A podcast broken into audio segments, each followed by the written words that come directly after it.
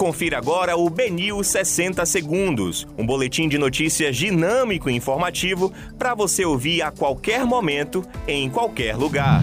Olá, uma excelente tarde a todos. Eu sou Rafael Buquerque e começa agora a segunda edição do BNews 60 Segundos. Homem é preso em flagrante após atirar na companheira em condomínio no bairro de Itapuã. MPF determina que Mário Frias cumpra a prorrogação dos prazos de projetos culturais. Comércio de Salvador não vai abrir na segunda-feira, dia do comerciário.